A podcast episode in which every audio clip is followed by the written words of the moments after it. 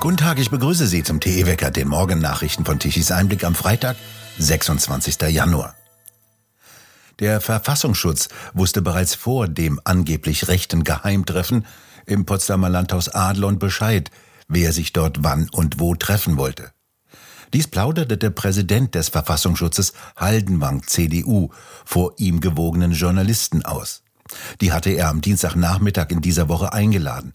Er sprach zunächst vor den geladenen Journalisten, er sei beeindruckt und glücklich über das jetzige Engagement der Bürger, die jetzt gegen die Gefahr durch die Alternative für Deutschland demonstrierten.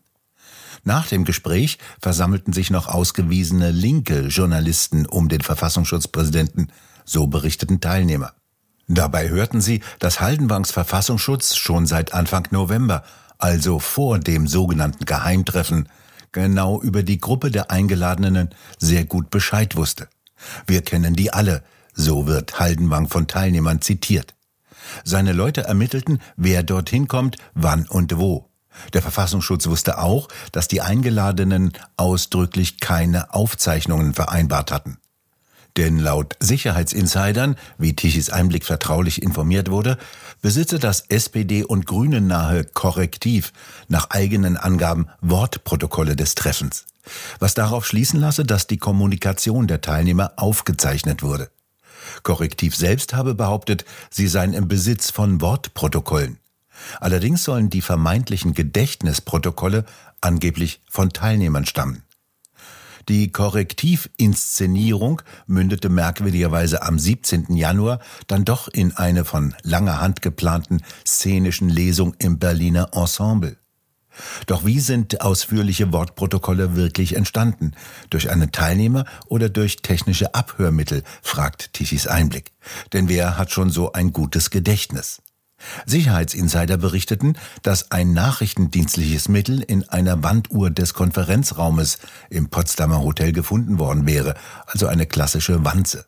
Ob das nun stimmt, weiß ganz allein der Verfassungsschutz oder eventuell die Staatsanwaltschaft in Potsdam, wenn sie wegen einer vermutlichen Abhöraktion des Treffens ermitteln sollte, heißt es bei Tichys Einblick abschließend. Die Ampelkoalition will diejenigen unter Strafe stellen, die gegen Abtreibungen argumentieren. Dies ist eine Idee der Grünen, der derzeitigen Familienministerin Lisa Paus. Mitgetragen wird es vom Justizminister Marco Buschmann von der FDP. Die beiden sind ein bewährtes Duo, so schreibt Maria Turnes bei Tichys Einblick, wenn es darum geht, Andersdenkende zu kriminalisieren. Das Paar Paus Buschmann hat schon über das Selbstbestimmungsgesetz die Strafe für Menschen erfunden, die auf Männer einen falschen Blick werfen, wenn diese sich als Frauen lesen. Mit dem Entwurf kriminalisieren sie Menschen, die auf die Folgen von Abtreibungen hinweisen und dies vor Praxen von Ärzten tun, die in ihrem Beruf auch Abtreibungen ausüben. Damit wolle Paus Frauen, die ihre Kinder töten wollen, so schreibt Mario Turnes weiter, vor dem Gedanken schützen, dass sie auf dem Weg sind, ihre Kinder zu töten. Paus hält Eingriffe in die Meinungs- und Versammlungsfreiheit für angemessen. Bleibt sie lange genug mit Buschmann und Scholz im Amt, bleiben den Deutschen nur noch drei Formen der Demonstration erlaubt, so schließt Mario Turnes. Für die Regierung, gegen die Opposition und für die Regierung. Für die können die Deutschen nach dem Geschmack der Ampel gar nicht oft genug demonstrieren. Hans-Georg Maaßen hat entschieden, die Mitgliedschaft in der CDU zu beenden. Dies erklärte der ehemalige Verfassungsschutzpräsident jetzt auf Twitter. Die CDU habe in den letzten Jahren ihre Werte und Grundüberzeugungen aufgegeben. Sie erwecken nur den Anschein, eine bürgerliche Alternative zu Rot-Grün zu sein, ist aber letztendlich nur ihre Variante. Die Märzunion sei nicht mehr reformierbar, so Maaßen. Er werde sich deshalb nun auf den Aufbau der Werteunion als neue bürgerliche Partei konzentrieren. In der CDU gab es immer wieder Stimmen, ein Parteiausschlussverfahren gegen Maaßen anzustrengen. Die FDP-Politikerin Strack-Zimmermann darf als Brechmittel bezeichnet werden. Das Amtsgericht Offenburg hat diese Bezeichnung als zulässig erklärt. Politiker müssten ein dickeres Fell haben und mehr aushalten als Durchschnittsbürger, so das Gericht. Eine 55-Jährige aus Durbach in Baden-Württemberg hatte Strack-Zimmermann in einem Tweet als wörtlich lobbygetriebenes Brechmittel bezeichnet. Die Staatsanwaltschaft schickte ihr daraufhin einen Strafbefehl über 5000 Euro. Die Frau von der FDP teilt selbst gerne aus, warf CDU-Chef Friedrich Merz vor, die sogenannten Klimakleber als Terroristen zu bezeichnen. Das hatte Merz nie gesagt. Als eine Rakete in Polen einschlug und zwei Menschen tötete, twitterte Strack Zimmermann sofort, dass es sich um ein russisches Geschoss gehandelt haben muss. Es war aber eine fehlgeleitete ukrainische Rakete.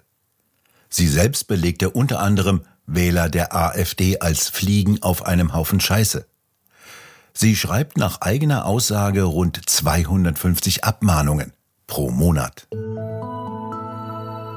Der traditionsreiche Glashersteller Ritzenhoff hat beim Amtsgericht Arnsberg im Sauerland ein Insolvenzverfahren in Eigenverwaltung beantragt.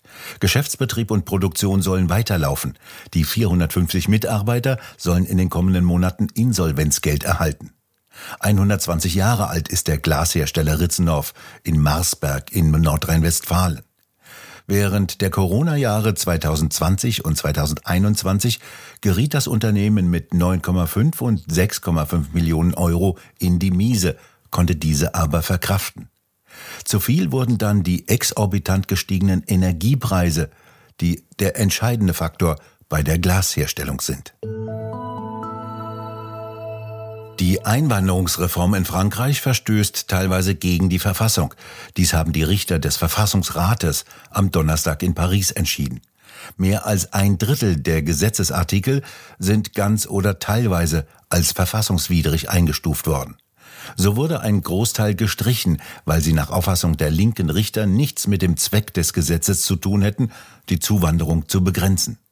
Präsident Macron und seine Regierung, die über keine Mehrheit im Parlament verfügen, ist das Recht. Er will jetzt das stark zurechtgestutzte Gesetz ohne die gestrichenen Artikel schnell in Kraft setzen. Danach darf unter anderem übrigens die Polizei keine Fingerabdrücke mehr von illegal Einreisenden nehmen. Sozialisten und Grüne zeigten sich erfreut über die Entscheidung. Am vergangenen Wochenende gab es noch Protestaktionen im ganzen Land gegen die Verschärfung. Heute wollen in Frankreich die Bauern ihre Protestaktionen ausdehnen und in Paris wichtige Straßen blockieren. Sie haben bereits im ganzen Land wichtige Straßen blockiert und Protestsperren aufgebaut. Ein Bauernvertreter kündigte an, demnächst kämen auch die Forstwirtschaft und Spediteure hinzu.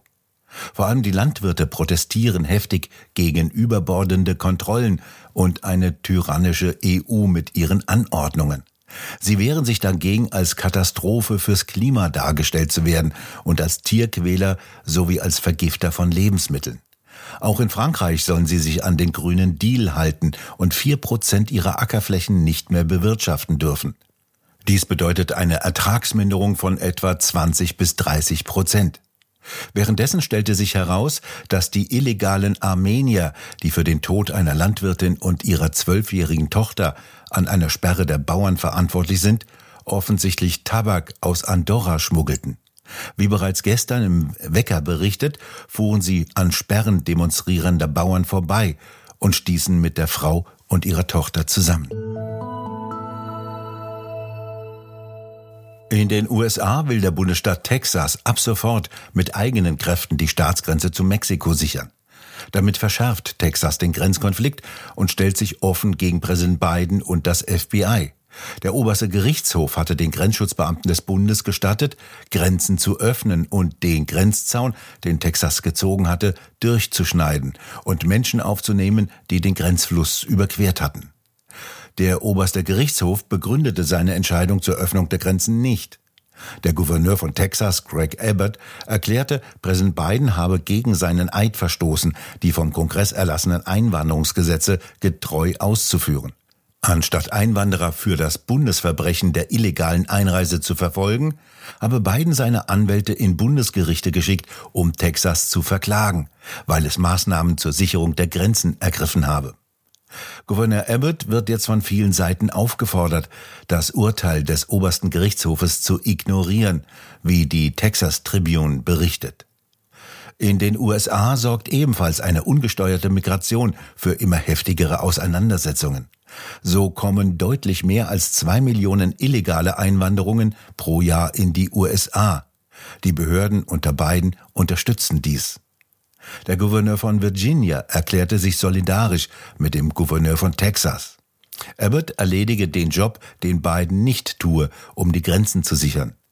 Die Biden-Regierung habe jeden Bundesstaat in einen Grenzstaat verwandelt. Es müsse der Fluss von Fentanyl gestoppt werden, Leben gerettet und die Südgrenze gesichert werden. ZDF-Mann Jan Böhmermann hat einen Publikumspreis erhalten für skandalösen Schwindeljournalismus.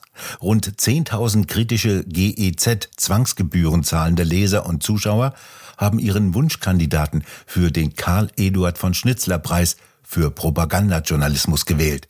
Dies gab die Stiftung Meinung und Freiheit bekannt. Der Sieger steht mit überragendem Ergebnis fest, so Roland Tichy, der auch der Vorsitzende der Stiftung ist. Er ist beeindruckt von der großen Resonanz. Insgesamt haben 9435 Zuschauer ihren Wunschkandidaten für die Negativauszeichnung gewählt. Böhmermann erhielt 40 Prozent aller Stimmen, WDR-Mann Restle 25 Prozent, ZDF-Frau Halali 22 Prozent. Die feierliche Preisverleihung an Jan Böhmermann für herausragende Desinformation, Meinungsmanipulation und Propaganda findet am 24. Februar im Frankfurter Presseclub in Anwesenheit von über 100 geladenen Ehrengästen statt. Hans-Georg Maaßen, stellvertretender Vorsitzender der Stiftung, sagte, er freue sich auf inspirierende Reden und anregende Gespräche. Eine kräftige Kaltfront überquert heute Deutschland. Dies bedeutet viele Wolkenniederschläge und in diesem Fall auch viel Wind bis hin zu schweren Sturmböen, vor allem im Norden. Die Temperaturen bewegen sich um die 10 Grad. Der Samstag verspricht dann ruhig, trocken und sonnig zu werden, allerdings nicht wesentlich wärmer. Und nun zum Energiewendewetterbericht von Tichys Einblick. Das ging wieder rasch bergab mit dem Strom aus den Anlagen der Windindustrie. Nach dem großen Sturm am Mittwoch ruhte der Wind. Nur noch 21 Gigawatt an elektrischer Leistung kamen von den 30.000 Windrädern im Land. Von den Photovoltaikanlagen kamen um 12 Uhr mittags knapp 14 Gigawatt an elektrischer Leistung und ab 15 Uhr dann wieder nichts.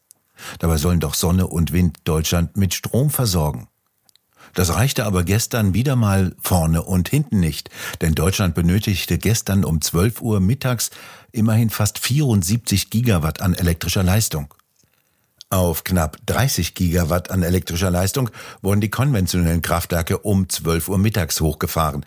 Biomasse lieferte etwa 5 Gigawatt.